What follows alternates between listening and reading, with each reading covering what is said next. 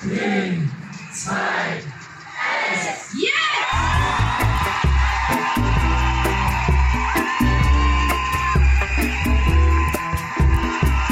70.000 Frauen demonstrieren am 14. Juni 2019 allein in den Bernstrassen.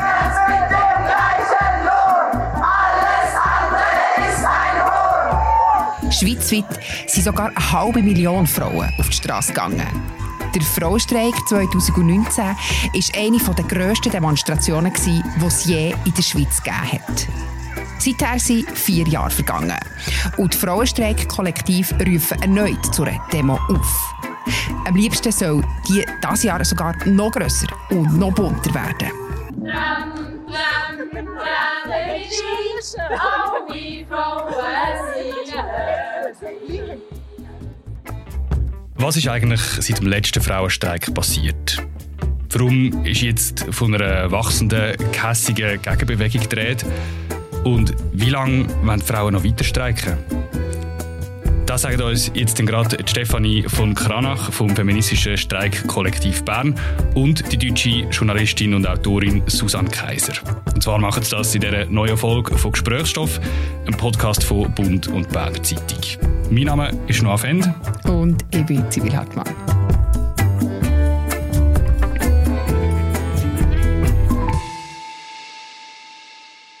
Ja, Stefanie von Kranach, schön, dass Sie da sind. Danke vielmals für das Vorbeikommen. Ja, merci vielmals, dass Sie mich eingeladen Bevor wir auf den diesjährigen Frauenstreik schauen, möchte ich ganz kurz zurückschauen. Und zwar auf 2019, dann war der letzte riesige Frauenstreik. Was ist seither passiert? Einerseits ist wie viel passiert, weil man muss wie sagen, wir haben eine Frauenwahl gehabt, feministische Themen, dass das diskutiert wird, das ist wirklich der Tagesordnung.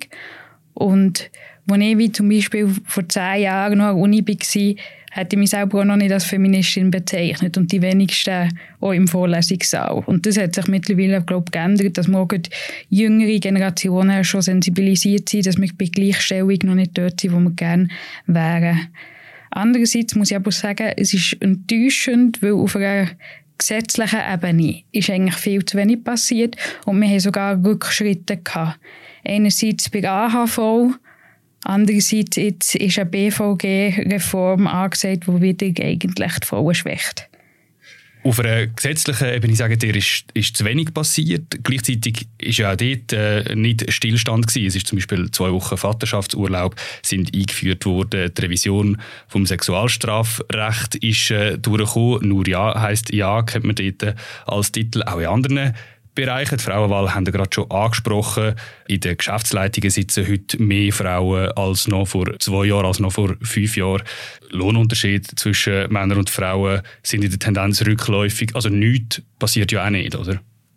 Ja, ich habe gesagt, es passiert eben zu wenig in dem Sinn. Was man wie muss sagen, die Revision vom Sexualstrafrecht, ja, das ist wie ein großer Erfolg von Frauenbewegung, wo wir jetzt verbuchen wie hey, den Vaterschaftsurlaub kann ich einfach nicht als Erfolg anschauen, weil mit zwei Wochen wenn man das wie mit den anderen OECD-Ländern vergleicht, das ist einfach lächerlich, was wir dort haben. Oder Mutterschaftsurlaub ist in ganz Europa nie so tief wie in der Schweiz. Und wegen dem Nein, also dort haben wir noch ganz viel Spielraum auf oben und es braucht jetzt eine ältere Zeit. Wenn ihr jetzt auf die letzten vier Jahre schaut, was ist noch besonders positiv in Erinnerung? Ähm, besonders positiv eben, muss ich schon sagen, für mich ist, dass man wie sieht, es gibt wahnsinnig viele feministische Kräfte, die aktiviert sind worden, die eben über vier Jahre hinweg immer haben Demonstrationen gemacht am 14. Juni, was mit viel unbezahlter Arbeit verbunden ist, viel Energie auch kostet. Und es ist wie wichtig, dass die Debatte um Gleichstellung auch am Laufen, am Laufen bleibt. Gibt es da irgendetwas, was euch negativ ist aufgefallen seit dem letzten grossen Frauenstreik? Ja, da muss ich wie sagen, also eben gut die AHV-Abstimmung vom letzten Jahr, das ist natürlich schon ein eine Klatsche gewesen, mhm. weil man muss sagen, eben, man hat ja dort auch Statistiken erhoben, wo man wie sieht, dass eigentlich die Frauen dem nicht hätten zugestimmt, dass ihr Rentenalter angehoben wird. Und dann sieht man einfach, es sind Männer, die zum Teil einfach sehr zu einfache Vorstellungen haben von der Arbeitswelt und vom Rentenalter und dann eigentlich über die Frauen hinweg bestimmen. Und das ohne dass nachvollzogen wird, dass eben Frauen sehr viel unbezahlte Arbeit leisten und dass aufgrund von dem, aufgrund von der Nicht-Gleichstellung auf dem Arbeitsmarkt, wo die Frauen ihr ganzes Leben erleben, dass das der falsche Schritt war. Weil jetzt wieder die Frauen zahlen, die sowieso schon die kleinsten Renten haben wenn ihr das schon ganz konkret ansprechen, ist das jetzt das Jahr auch mehr in den Forderungen drin? Einfach schnell zum Sagen, ihr habt schon 2019 den feministischen Streik mitorganisiert, macht es das Jahr auch wieder. Vielleicht könnt ihr noch mal ein bisschen zusammenfassen, was die Forderungen dieses Jahr sind. Mit was geht ihr auf die Straße? Man muss sagen, die Renten sind ein riesiges Thema, auch aus einer politischen Aktualität. Frauen haben immer noch ein Drittel weniger Rente Jetzt ist wieder AHV verschlechtert worden und jetzt gibt ein BVG, ein BVG-Referendum. Von dem her ist das wie etwas, was viele Frauen bewegt und auch hässlich macht, dass man dort bis jetzt eigentlich keine gerechtere, äh, keine gerechtere Rentenpolitik herbringt. Gut, wenn man beachtet, dass wenn man die unbezahlte Arbeit mitdenkt, Frauen und Männer gleich viel arbeiten und gleich Altersarmut wirklich ein weibliches Phänomen ist und man riesige Rentenlücke wie hat. Es ist aber so, dass natürlich es gibt unglaublich viele Themen, die eben wichtig sind für den feministischen Streik. Und es ist auch immer schon so gewesen, dass die Idee ist, dass wir Frauen und queere Personen ganz unterschiedliche Diskriminierungserfahrungen machen und dass sie sollen eingeladen werden, wie die selber an Streik zu bringen. Was innerhalb von Bewegung, also man ist dort sehr offen, aber was innerhalb von Bewegung schon noch wichtige Themen sind, sind auch Lohn. Einerseits, dass es wieder Frauenberufe wo sehr oft sehr tief bezahlt werden, dass dort die Löhne steigen, aber auch Lohngleichheit, das heißt gleicher Lohn für gleiche Arbeit. Es geht aber um Gewalt gegen Frauen, es geht um ein besseres Asylrecht für Frauen, es geht um die Einführung von einem dritten Geschlechtseintrag und Anliegen von queeren Menschen. Also das ist sehr viel, vielseitig, was dort gefordert wird jetzt von außen betrachtet. Im Vergleich zu vier Jahren ist euer Auftritt schriller, bunter, lauter geworden.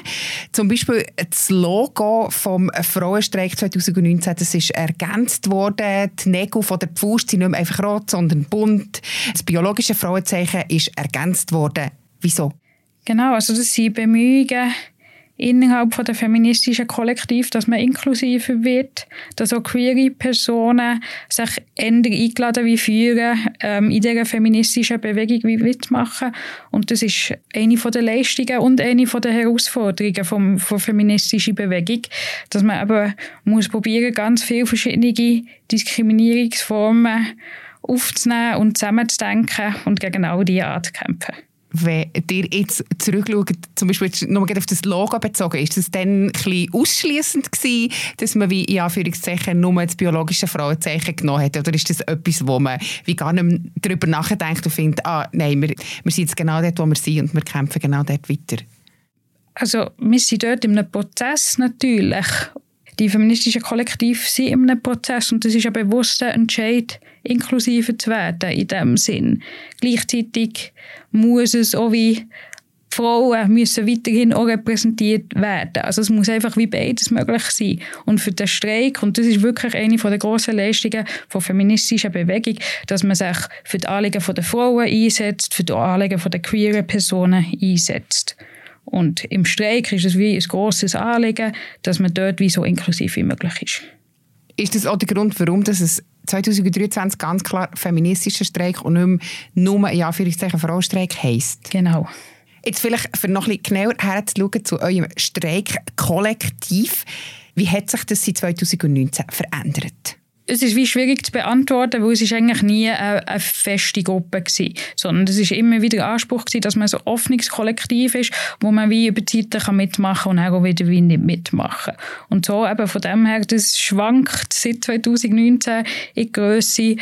Aber was man muss sagen, seit 2019 finden wir wie in Bern Frauen und queere Personen, wo die riesen Demos, was doch jedes Jahr hat auf, auf die beistellen. Und das ist mit sehr viel unbezahlter Arbeit verbunden. Das ist ein riesiger Organisationsaufwand und das ist eine Leistung.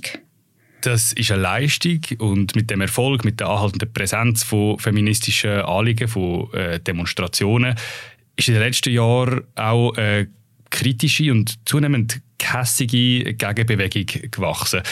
Man redet vom sogenannten Backlash und die deutsche Autorin und Journalistin Susanne Kaiser hat sich in einem Buch mit dem Phänomen befasst und unsere Redaktionskollegin Jessica King die hat mit ihr in einem Interview über das geredet. Das Interview, das wir euch sehr gerne im Episodenbeschrieb verlinken. Wir haben aber von der Susanne Kaiser noch selber wissen, was der Backlash genau ist. Einerseits sind Frauen so gleichberechtigt wie noch nie. Andererseits sehen wir aber auch eine extreme Gegenbewegung gegen den Feminismus und äh, gegen Frauenrechte, äh, was ja erstmal paradox erscheint.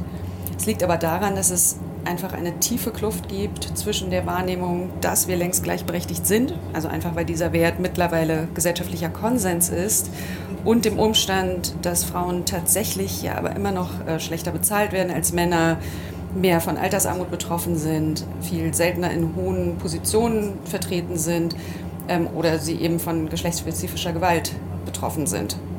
Wir ähm, sehen, dass sich eine autoritäre Bewegung formiert in allen westlichen Gesellschaften, die Frauenrechte rückgängig machen will und die das teilweise auch macht. Und das passiert auf ganz unterschiedlichen Ebenen, also im Netz beispielsweise, wo gegen Frauen gehetzt wird, oder in der Politik, wo etwa das Abtreibungsrecht angezweifelt oder ganz zurückgenommen wird, ähm, oder auch im eigenen Zuhause, wo die Gewalt gegen Partnerinnen steigt. Das ist also Susanne Kaiser, die uns die Frage direkt aus dem Zug noch beantwortet und zugeschickt hat. Darum auch äh, das äh, leichte Rauschen im Hintergrund. Ja, zu dem Backlash, äh, Stefanie von Kranach. Wie erlebt ihr den? Was merkt ihr konkret von dem? Also auf einer politischen Ebene ist es natürlich jetzt schon sehr befremdend, wenn es jetzt von der SVP Vorstoß gibt, dass man das Abtreibungsrecht in der Schweiz einschränken Und eigentlich hätte ich nicht gedacht, dass wir das in der Schweiz je müssen nochmal diskutieren und gleichzeitig muss ich wie sagen, auf, auf materieller Ebene. Also mit der AHV, die Frauen haben eine grosse Rentenlücke im Vergleich zu den Männern. Und mit der AHV-Reform hat man eigentlich auf Kosten von denen, die schon die tiefsten Renten haben, das System saniert. Das ist wie per se eine frauenfeindliche Politik. Und jetzt, wenn man wie die BVG-Reform anschaut, sollen die Frauen mehr zahlen für weniger Rente. Man hat immer versprochen, bei der AHV-Reform, dass man das Problem der Frauenrente in der BVG-Reform lösen Und was jetzt ist rausgekommen, ist eine Vorlage, wo die Frauen höhere Abzüge haben für weniger Rente. Und sogar bei den ganz tiefsten Einkommen, also es werden wie mehr tiefe Einkommen versichert, das ist wahr, also auch von Teilzeitarbeitenden Frauen. Das Problem dabei ist aber einfach, dass wie sie so viel Lohnabzüge haben und im Vergleich zu dem die Renten, die am Schluss rauskommen, einfach nicht, das hält sich einfach nicht im Waage. Und wegen dem und da probiert man eigentlich wieder auf Kosten von den Frauen, von denen, die schon sehr tiefe Pensen haben und wenn ich arbeite, die Rente zu reformieren. Ihr äh, habt jetzt äh, vor allem eben Backlash auf politischer Ebene angesprochen, wo ihr äh, sehr konkret merkt. Ein Backlash können wir zum Teil auch auf einer diskursiven Ebene feststellen, auf der Redaktion, wenn wir in die Kommentarspalten zum Beispiel schauen, zu Artikeln, wo es um feministische Themen oder auch um einen Frauenstreik zum Beispiel selber geht. Die Laura Waldorf hat ein paar von diesen Kommentaren ausgesucht und äh, für euch eingelesen. Der Walter Hallstein sagt, wer heute noch zum Frauenstreik geht, wo keine Gleichberechtigung und keine Gleichstellung, sondern nur noch Privilegien. Der Karl Wart sagt, es ist wie überall im Leben. Selbstmitleid bringt einem nicht weiter. Die Fehler ständig im Aussen zu suchen, ohne bei sich selber anzufangen, wird Frauen nicht weiterbringen. Denn die Wertung vom Männlichen wird das Problem der Frauen absehbar sogar verschärfen der Serge Künstli sagt, Frauen wollen gegen ungleiche Arbeitsbedingungen kämpfen. Das ist typisch. Gegen. Immer dagegen. Gegen Feind, gegen den bösen Ausbeuter und Kapitalist. Warum kämpfen die Frauen nicht für gleiche Arbeitsbedingungen? Hat denn die kässige Ablehnung vom Feminismus, der Backlash, auch damit zu tun, dass Feministinnen in ihren Aktionen zu kompromisslos, zu forsch sind. Auch das haben wir Susanne Kaiser gefragt. Es gibt ja diesen pauschalen Vorwurf, feministischer Aktivismus sei zu forsch und zu kompromisslos.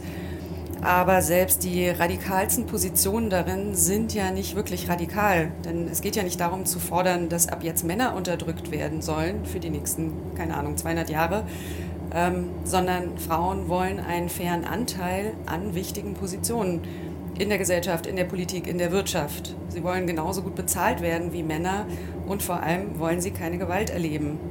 Das heißt, das ist ja also absolut verständlich.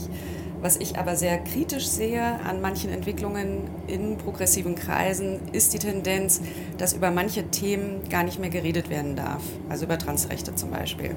Stefanie von Kranach, was sagt ihr zu dem Vorwurf, Feministinnen seien ihrem Auftreten zu forsch oder kompromisslos, wenn euch der jemand macht zum Beispiel? Ich glaube, das ist in erster Linie ein Feindbild, das halt konstruiert wird, um wie eigentlich die sehr berechtigten Forderungen wie abwerten. Und man muss natürlich wie sagen, Feminismus probiert natürlich an diesen gesellschaftlichen Machtverhältnissen zu rütteln.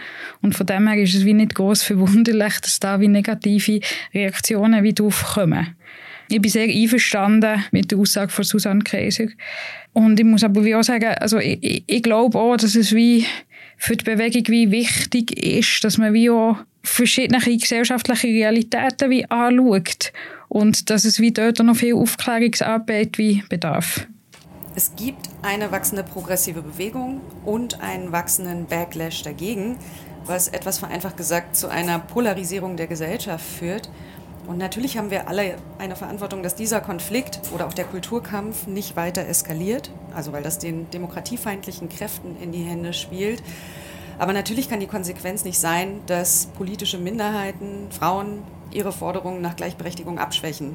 Denn die sind natürlich absolut legitim. Und dass Gleichheit faktisch auch umgesetzt wird, das ist ganz einfach überfällig.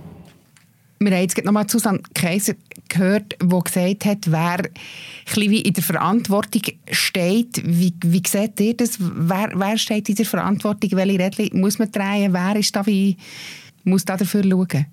Also eben, es kann wie nicht die Lösung sein, dass die Feministinnen ihre Forderungen ändern, nur weil sie den Leuten nicht gefallen.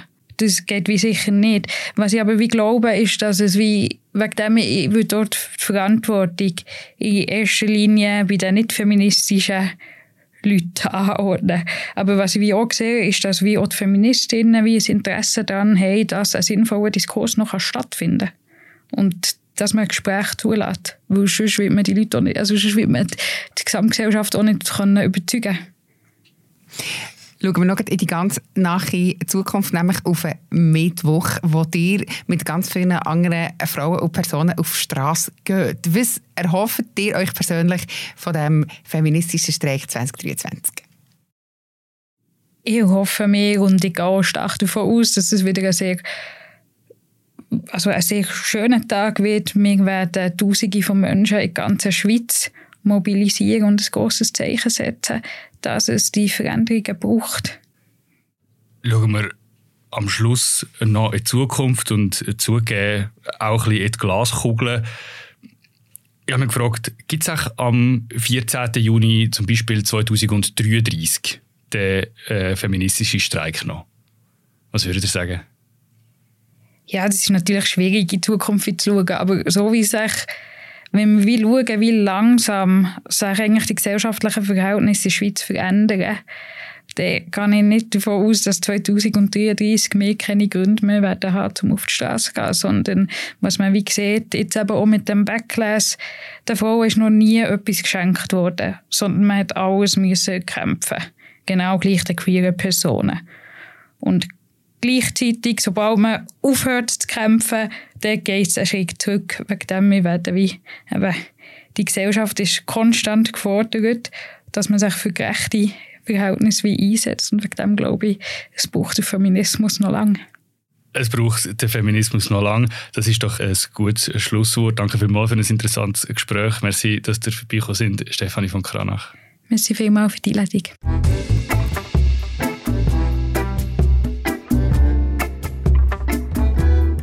Das war es vom Podcast Gesprächsstoff für die Woche über einen feministischen Streik am Mittwoch.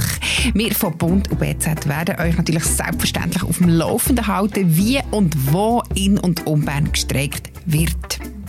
Der Frauenstreik, was seit 2019 passiert ist, was eben nicht und wieso bürgerliche Frauen heute im Streik vielleicht eher fernbleiben, das ist auch Thema im aktuellen Politik-Podcast Politbüro, wo wir euch sehr empfehlen und in den Shownotes ebenfalls verlinken.